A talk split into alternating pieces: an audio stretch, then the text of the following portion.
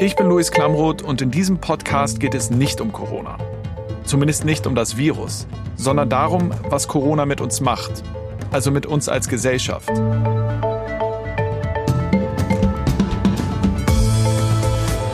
Das ist Klamroth Calling.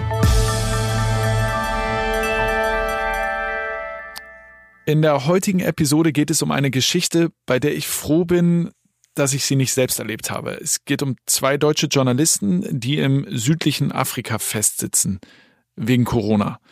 Und es geht auch um Klimawandel, es geht um eine abgebrochene Reise, es geht um geschlossene Grenzen und darum, was eigentlich passiert, wenn Corona in den Staaten Afrikas so richtig ausbricht. Und äh, du, Patrick, du hast mir diese Geschichte mitgebracht. Ja, sie ist mir sozusagen passiert oder sie ist mir begegnet. Und zwar habe ich vor so ungefähr zwei Wochen äh, folgende Telegram-Sprachnachricht bekommen. In dem Moment, als wir ausgereist sind aus Mosambik, hat sich in Malawi die Situation geändert. Wegen Corona wurde ein Ausnahmezustand ausgerufen und es kommt einfach gerade niemand mehr aus Europa rein. Ähm, und natürlich ist Deutschland ein Hochrisikoland für Corona und deswegen sehen die uns hier auch als Gefahr. Wir hoffen, dass sie jetzt eben ja eine Ausnahme machen, weil wir eben nicht aus Deutschland kommen, sondern aus äh, Mosambik eingereist sind, wo es derzeit noch gar keine Fälle gab. Wir sind also hier gestrandet.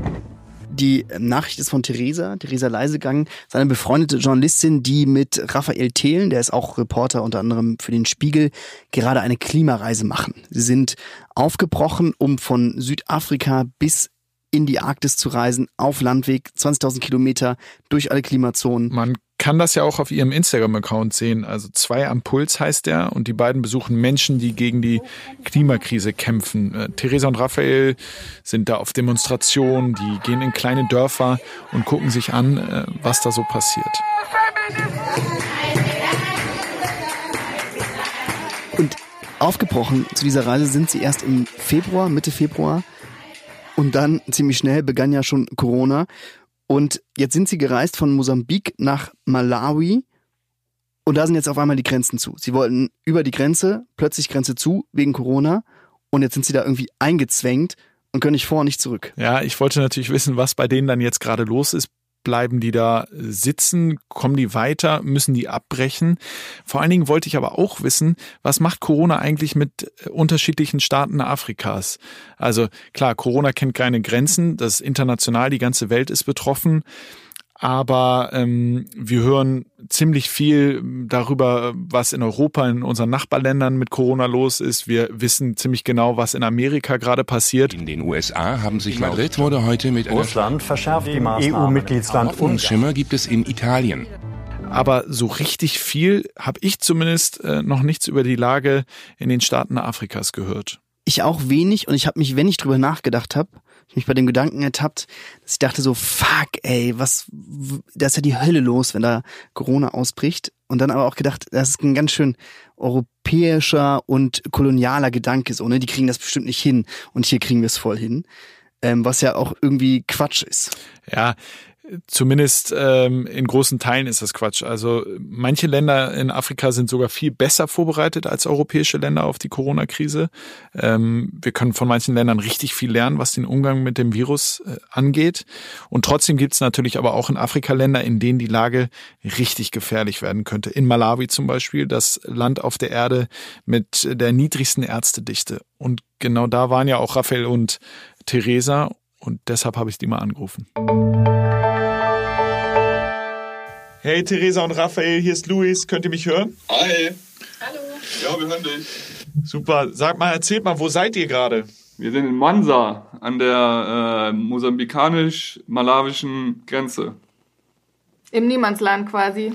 Gestrandet zwischen Mosambik und Malawi. Wir, haben, wir sind schon aus Mosambik ausgereist, aber durften noch nicht nach Malawi einreisen, zumindest nicht so richtig und harren jetzt hier seit drei Tagen aus. Das heißt, Niemandsland ist, ähm, müsst ihr mal kurz erklären, das ist quasi ein Grenzgebiet, was nicht so eindeutig zu einem Land zuzuordnen ist, oder? Im Prinzip ist es so, dass wir nicht mehr einreisen dürfen nach Malawi, weil einfach keine deutschen Staatsbürger und überhaupt gar keine Leute aus Europa mehr reinkommen in ganz viele afrikanische Länder. Und das, darüber haben wir uns natürlich informiert ähm, und haben aber von der deutschen Botschaft und von den Behörden hier eigentlich das Go bekommen, Und es ist eine relativ lange Zugreise von Mosambik bis hier zur Grenze nach Malawi. Deswegen sind wir losgefahren dem Wissen, dass es schon noch klappen wird, trotz Zeiten von Corona, wo eben die Grenzen dicht gemacht werden.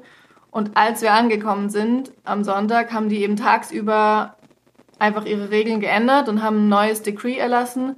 Äh, der Präsident hat äh, den Ausnahmezustand erklärt und dadurch haben sie gesagt, jetzt kommt gar niemand mehr rein.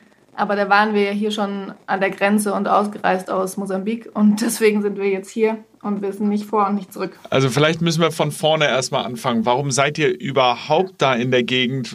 Ihr befindet euch auf einer Reise. Warum seid ihr die angetreten? Äh, wir reisen einmal von äh, Südafrika bis in die Arktis, also bis hoch zum nördlichen Polarkreis. Wir sind Reporter und wollten über die Klimakrise berichten und deswegen einmal durch alle Klimazonen reisen ja, irgendwie wollten wir gucken, was man aus einer Krise auch Positives mitnehmen kann. Und jetzt stecken wir global plötzlich in so einer ganz anderen Krise. Ähm, Aber interessanterweise irgendwie auch, also eigentlich sind wir ja als Reporter hergekommen und jetzt stecken wir selber in so einer Krise, ähm, weil wir eigentlich Donnerstag zurückfliegen möchten. Ich meine, die Situation hier in den afrikanischen Ländern wird auch nicht besser und wir haben entschieden, eine Pause einzulegen mit der Reise und später weiterzumachen, weil wir ja auch nicht wissen, wie wir vor und zurückkommen. Ähm, und die Situation wird hier ja auch immer unbequemer. Jetzt seid ihr mitten im Niemandsland und die Corona-Krise ist voll da. Habt ihr Panik? Ähm. Bei mir ist es vor allem ein Gefühl von Hilflosigkeit, dass ich so zum ersten Mal oder so, dass man nicht so oft verspürt, dass man halt, man kommt an dieser Grenze an und eigentlich würde man seinen Pass vorzeigen, seinen tollen Deutschen, und dann kommt man durch. Und auf einmal sitzt man da und abends sagen die einfach so, ja, jetzt ist eh zu spät, heute passiert nichts mehr, Pech gehabt. Und man sitzt da so und kann nichts machen, man kann nicht weiter.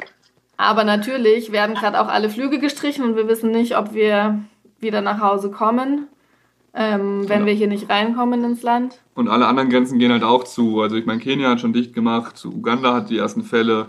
Ähm, ist einfach, wir, wir hängen halt sehr, sehr im Limbo. Wir hängen halt sehr in der Ungewissheit. Ja, und das fühlt sich auf jeden Fall schon nicht gut an. Und ähm, was bekommt ihr mit jetzt äh, in Afrika, in den verschiedenen Ländern, in denen ihr wart, von Corona?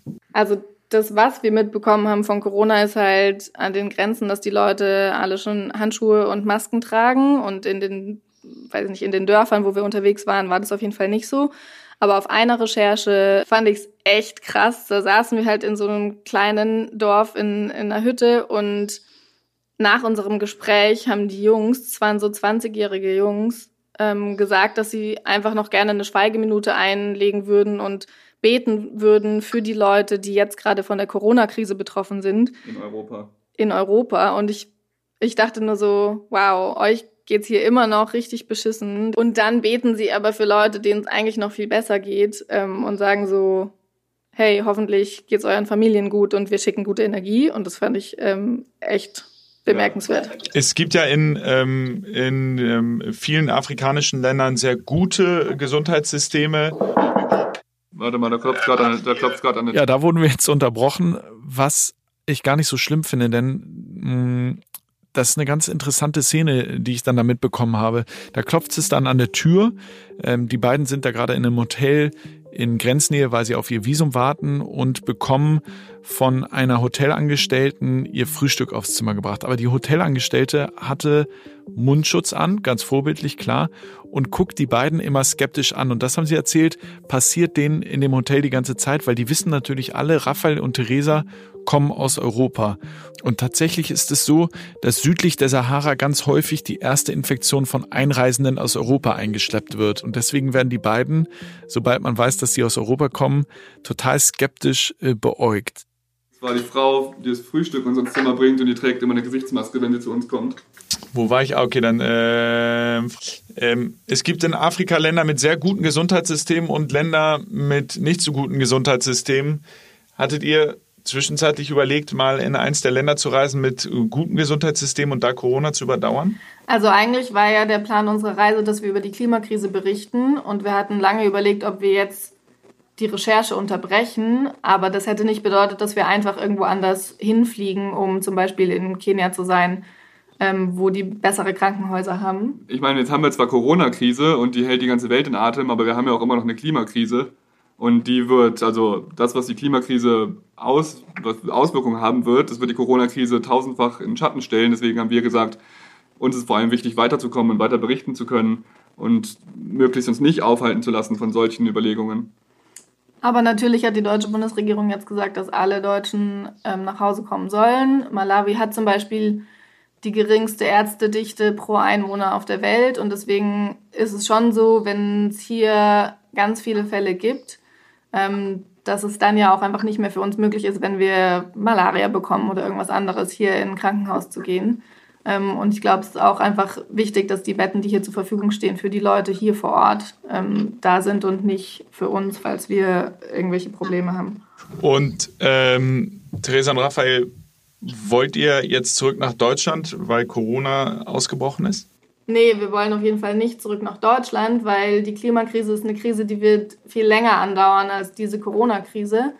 Ähm, und deswegen müssen wir gerade gucken, ob und wie wir die Recherche hier weitermachen können. Aber es ist natürlich äh, hier auch keine leichte Situation, weil wenn sich Corona erstmal hier wirklich ausbreitet, dann brechen die Gesundheitssysteme in Malawi zumindest komplett zusammen. Und dann gibt es auch eine Frage mit äh, Ernährungssicherheit. Also zum Beispiel Malawi selber hat keinen Hafen kein Seehafen, wenn die Grenzen hier zugehen, die sind super angewiesen auf Importen aus Südafrika. Wenn die nicht mehr kommen, dann gibt es hier auch einfach ein Ernährungsproblem. Raphael und Theresa, dann wünsche ich, dass ihr schnellstmöglich aus dem Niemandsland rauskommt und nach Malawi einreisen könnt. Bleibt gesund und vielen Dank, dass wir telefonieren konnten. Danke dir. Danke, ciao. Tschüss. Und dann habe ich tatsächlich zwei Tage lang nichts mehr von ihnen gehört keine Nachricht. Sie waren wahrscheinlich auch beschäftigt mit dem Reisen und das alles zu organisieren, aber keine Nachricht. Ich habe mich dann aber auch gefragt, okay, wie sieht's jetzt in den anderen Ländern Afrikas aus? Wie groß ist die Gefahr äh, durch Corona wirklich? Und deswegen habe ich Maike Voss angerufen. Maike ist Gesundheitswissenschaftlerin und berät unter anderem die Bundesregierung im Umgang mit der Corona-Krise. Hallo Maike, hier ist Luis. Hörst du mich? Hallo, ja, Luis, sehr gut. Maike, es gibt ja sehr unterschiedliche Gesundheitssysteme auf dem afrikanischen Kontinent. Aber kann man allgemein sagen, was Corona dort anrichten kann? Äh, zum einen ist das eine Frage der Ausgestaltung der Gesundheitssysteme. Also wir gerade hier in Deutschland reden ja die ganze Zeit über Kapazitäten im Gesundheitswesen, Betten, äh, Fachkräfte, Beatmungsgeräte. Das ist natürlich im afrikanischen Kontext mit schwachen Gesundheitssystemen zum Teil eine ganz andere, äh, eine ganz andere Diskussion. Mhm. Da hat man ähm, viel weniger Ärztinnen und Ärzte, viel weniger Pflegekräfte einfach zur Verfügung, die jetzt auch helfen können. Auf der anderen Seite würde ich sagen, dadurch, dass in einigen afrikanischen Ländern Infektionskrankheiten und die Ausbrüche davon schon fast zur Tagesordnung gehört, ist dort eine ganz andere Risikowahrnehmung und auch eine andere Vorbereitung. Also dort ist es ein wenig normaler, leider, als mhm. hier, was auch bedeutet, dass natürlich auch ein bisschen teilweise sich sogar mehr vorbereitet werden kann. Jetzt wissen wir von Ländern wie Malawi, aber auch anderen Ländern in Afrika, dass die eine sehr geringe Ärztedichte haben. Gibt es da Szenarien, kann man vorhersehen, vielleicht auch basierend auf äh, vergangenen Pandemien, was passiert, wenn jetzt so ähm, sowas wie Corona da richtig einschlägt? Hm, lass mich ein anderes Beispiel machen, und zwar den Ebola-Ausbruch 2014, 2015 in Westafrika. Mhm. Ähm, das waren die drei hauptsächlich betroffenen Länder da waren alles Länder mit extrem schwachen Gesundheitssystemen und auch alle sehr noch gebeutelt von einem, von einem bewaffneten Konflikt, äh, der davor stattgefunden hat. Ähm, wenn man sich den, den World Development Index anguckt, sind das die Länder, die auf den letzten Plätzen sind und nicht ohne Grund. Ähm, und als Ebola damals dort ausbrach, ähm, war das ja dort für die Region ein ganz neues Virus. Und was wir dort gesehen haben, war ähm, natürlich ganz erschreckend und sind die Bilder bestimmt immer noch im Kopf. Und zwar, dass vor allem Gesundheitsfachkräfte, also Ärztinnen und Ärzte, ähm, Pflegekräfte, die ja sowieso dort schon sehr rar gesehen sind, weil es sie kaum gibt, die ersten waren, die sich infiziert haben und natürlich dann ausfallen und nicht weiter helfen können, beziehungsweise sogar in Gesundheitseinrichtungen das Virus noch weitergetragen haben. Und ich glaube, dass Gesundheitsfachkräfte wirklich sowohl der Schlüssel sind, um eine Pandemie einzudämmen, und ähm, letztendlich auch äh, zu stoppen und zu kontrollieren. Allerdings sind das natürlich auch die Personengruppe, die extrem gefährdet ist, wenn sie nicht geschützt sind. Und das heißt, durch die Erfahrungen von solchen, äh, von solchen Pandemien wie damals Ebola, ähm, sind die jetzt besser vorbereitet? Ähm, auf jeden Fall schneller alarmiert, würde ich sagen. Ähm, Immerhin. Immerhin, genau. Das heißt, die, äh, dieser, dieser eurozentristische Blick, ähm, dieser Blick aus Europa, den man, bei dem ich mich auch manchmal selber ertappe, zu sagen, oh Gott, wenn Corona losgeht in Afrika, ähm, dann äh, sehen wir nur noch schreckliche Bilder, den, der, der stimmt so nicht, dieser Eindruck. Nicht komplett, das würde ich auch so nicht teilen. Ähm, ein Beispiel dafür ist dass die Afrikanische Union und das African Center for Disease Control, das ist quasi die, die Gesundheitsbehörde ähm, von Afrika richtig, richtig gute Papiere rausgeben, an denen sich Länder, afrikanische Länder orientieren können, was jetzt zu tun ist. Sowas würde ich mir gerade von der EU eigentlich wünschen. Also da gibt es mehr Unterstützung vom, von, der, von den afrikanischen Regionalinstitutionen, als wir das gerade sehen. Ähm, gleichzeitig ist es mir auch noch nicht so aufgefallen, dass zwischen den afrikanischen ähm, Ländern gerade die Solidarität fehlt, wie wir es hier in Europa sehen. Also ich glaube, dass wir auch durch die Krise noch mal ganz anders über den afrikanischen Kontinent nachdenken werden, weil wir auch gerade jetzt auch von dort lernen können. Gleichzeitig natürlich bleibt das Kapazitätsproblem. Viele Länder dort werden auch finanzielle Unterstützung benötigen in der nächsten Zeit. Gibt es da ähm, einzelne Länder in Afrika, von denen man sagen kann, die sind richtig gut vorbereitet? Äh, auf die Länder müssen wir schauen, denn von denen können wir lernen? Mm, Äthiopien ist auf jeden Fall ein Land, was in den letzten Jahren viele Gesundheitsreformen auch auf den Weg gebracht hat. Ähm, auch so ein bisschen das Musterbeispiel. Ich glaube, das würde fast jeder nennen in dem Bereich. Wir haben ein, ähm, ein Center for Disease Control auch in Nigeria, was auch von der deutschen Bundesregierung ähm, unterstützt wird. Also es gibt schon einzelne Bereiche, die in, gerade im Gesundheitsbereich, ein, einzelne Länder, die im Gesundheitsbereich auf einem guten Weg sind ähm, da ihre Gesundheitssysteme zu stärken. Ruanda vielleicht auch, aber es ist schon auch noch sehr viel zu tun. Ich habe gerade mit zwei Journalisten gesprochen, die zwischen Mosambik und Malawi festhängen, weil Malawi seine Grenzen geschlossen hat. Macht das nur Malawi so? die Nachrichten kommen immer mehr. Das kann man sich auch schon auf schönen visualisierten Grafiken anschauen. Immer mehr Grenzschließungen. Gleichzeitig muss man sagen, dass diese Grenzschließungen von der Weltgesundheitsorganisation nicht empfohlen werden. Das ist sogar nach internationalem Recht, den internationalen Gesundheitsvorschriften verboten. Ähm, aber viele Länder machen das, äh, weil sie sich davon versprechen, natürlich Mobilität einzuschränken und äh, Bevölkerung zu schützen wie effektiv das ist und wie groß der Backlash, also die Folgen davon werden, das können wir erst, das, damit werden wir uns Jahre beschäftigen. Weil natürlich auch, wenn der Waren, wenn der, wenn die Grenzen für Warenverkehr gerade offen sind, wir haben riesengroße Verteilungsprobleme von, ähm, von Gütern jeglicher Art. Vor allem, was wir auch gerade sehen, die Verteilung von ähm, Schutzausrüstungen. Die Grenzschließungen an sich sind das große Problem international und nicht nur das Virus, was behandelt wird. Vielen Dank, Maike, und ähm, bleib gesund. Tschüss. Sehr gerne, du auch. Tschüss. Und genau diese geschlossenen Grenzen sind zunehmend ein Problem, auch für die Versorgung mit Gütern, paradoxerweise, um gegen den Virus zu kämpfen. Es fehlen sozusagen auch Güter, um Menschen zu schützen vor dem Virus durch die geschlossenen Grenzen. Und diese Grenzen sind zum ganz realen Problem geworden für Theresa und Raphael. Und nachdem wir mit Maike Voss gesprochen haben, haben sie sich auch endlich wieder gemeldet. Wir haben doch noch ein Visum bekommen. Nach vier Tagen Warten an der Grenze haben die uns ein Transitvisum gegeben. Also gar nicht das, was wir eigentlich wollten, sondern wir mussten nach 48 Stunden wieder raus aus Malawi. Genau, und das war schon Hassel genug. Es war echt noch mit tausend Leuten telefonieren und langes, banges Warten. Und dann haben wir vorgestern Abend um fünf oder sechs Uhr abends endlich dieses Visum bekommen. Ähm, kurz vor knapp, also bevor der letzte Flieger gegangen wäre. Und jetzt sind wir wieder angekommen in Frankfurt, gerade aus dem Flugzeug gestiegen und sind total geflasht, wie leer hier die Straßen sind. Und von diesen ganzen Regelungen, von denen wir nichts wussten, ähm, ja, fühlt sich komisch an. Wir hatten vorher noch gescherzt, dass wir nach dieser Reise wahrscheinlich wiederkommen und dann für uns sich ganz viel getan hat auf dieser Reise, aber wie das oft so ist, die zu Hause gebliebenen haben gar nicht gemerkt, dass wir weg waren, weil sich bei denen nichts verändert hat und jetzt. Ja, jetzt sieht es einfach hier ganz anders aus. Ähm und man hat fast das Gefühl, dass sich hier mehr verändert hat als bei uns. Crazy Times. Uff, okay, sind also wieder sicher in Deutschland, wobei ähm, man dem Coronavirus auch nicht so richtig entfliehen kann, weil jetzt ist der Coronavirus hier richtig am Wüten. Aber die beiden erholen sich gerade ein bisschen und äh, weiterverfolgen kann man natürlich deren Reise, wenn sie sie denn fortsetzen, auf dem Instagram-Account 2 am Puls. Patrick, was für eine Geschichte. Danke dir. Danke dir. Ciao. Klamroth Calling ist eine Koproduktion von Studio Bummins und K2H. Redaktion Patrick Stegemann, Kate Kubel, Keschrau Beros, Theresa Sickert und Laura Pohl. Ton und Schnitt Christian Pfeiffer.